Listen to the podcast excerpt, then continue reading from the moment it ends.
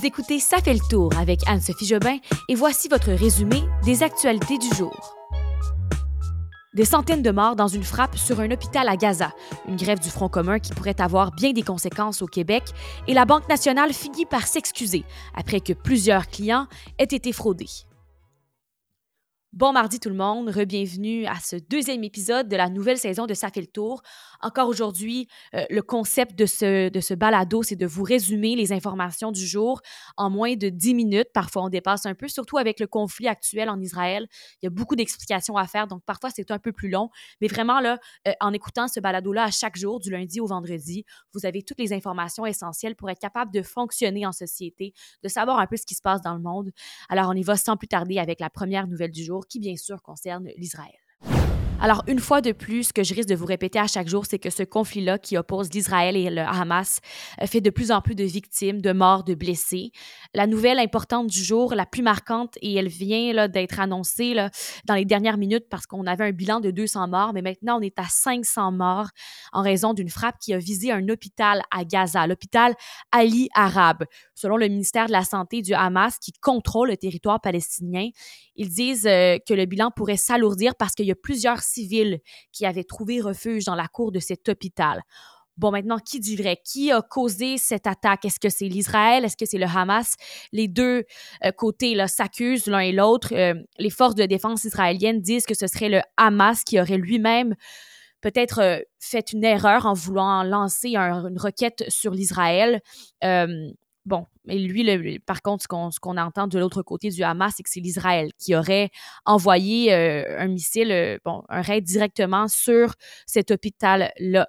Euh, qui dit vrai? Bon, on le saura peut-être plus tard. Et le bureau des médias du Hamas, lui, dénonce une fois de plus un nouveau crime de guerre de la part d'Israël. Une fois de plus, parce que c'est pas la première fois que des civils sont tués dans la bande de Gaza depuis le début du conflit. Euh, un crime de guerre dans un conflit comme celui-ci, c'est le fait de tuer ou de blesser un combattant qui a déposé les armes ou qui ne peut pas se défendre. Donc, comme quelqu'un qui se trouve dans un hôpital qui n'a pas d'armes et qui ne peut pas se défendre. Le président de l'autorité palestinienne, Mahmoud Abbas, a d'ailleurs décrété un deuil de trois jours dans les territoires palestiniens suite à cette frappe-là. Et aussi, nouvelle de dernière heure, le, le même président de l'autorité palestinienne dont je vous parlais, a annoncé qu'il annulait sa rencontre avec le président Joe Biden, président des États-Unis, après cette frappe meurtrière à Gaza. Ça, ce sont des nouvelles qui viennent de sortir, qui viennent de, en bon français, popper sur mon cellulaire, donc je n'ai pas plus de détails. Mais voilà la déclaration de ce président de l'autorité palestinienne.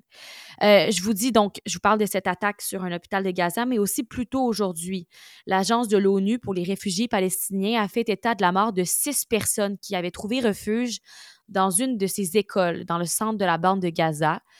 Euh, ce qui serait, ce qui, est, ce qui est dit par cette source de l'ONU, c'est qu'elles auraient été tuées par un raid israélien. Et je vous rappelle que les frappes de représailles israéliennes depuis le début du conflit auraient tué maintenant jusqu'à près de 3000 personnes dans la bande de Gaza.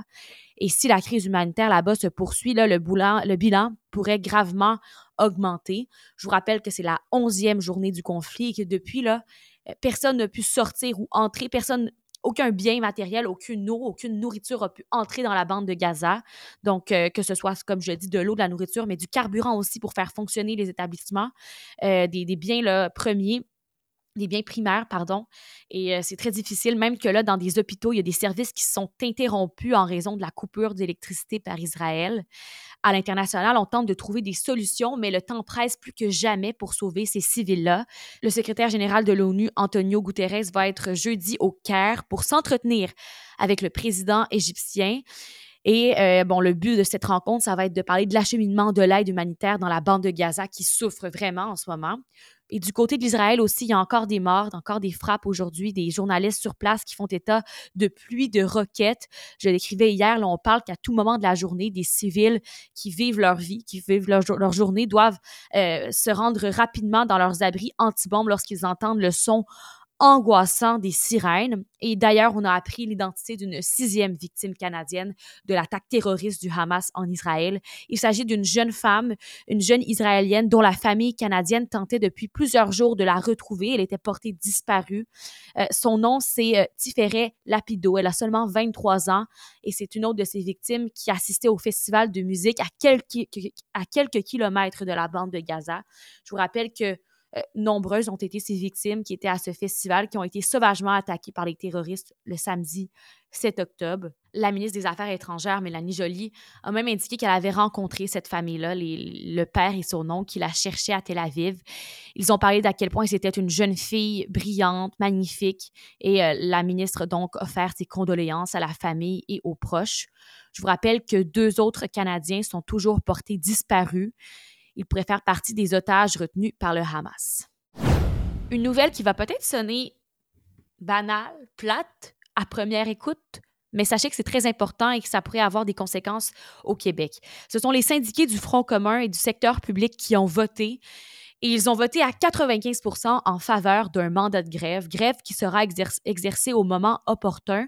Euh, mais le Front commun là, nie totalement avoir l'intention de faire une grève importante le jour de l'Halloween. C'est important de le dire parce que François Legault a dit ça en mêlée de presse, mais non. Eux, ce qu'ils disent, c'est qu'il va avoir une grève exercée au moment opportun. Ils n'ont pas annoncé de date. Et euh, les personnes qui veulent partir en grève, c'est qui? Ben, c'est le Front commun, comme je disais. Ça représente 420 000 travailleurs dans la santé, les services sociaux, l'éducation. Donc, tous les membres des syndicats de la CSN, de la CSQ, de l'APTS et de la FTQ. Alors, cette grève-là, euh, c'est quoi? Bien, ce que demandent les syndiqués du secteur public, c'est bien simple. Ils demandent d'être mieux payés et d'avoir des meilleures conditions de travail, d'être mieux traités par le gouvernement.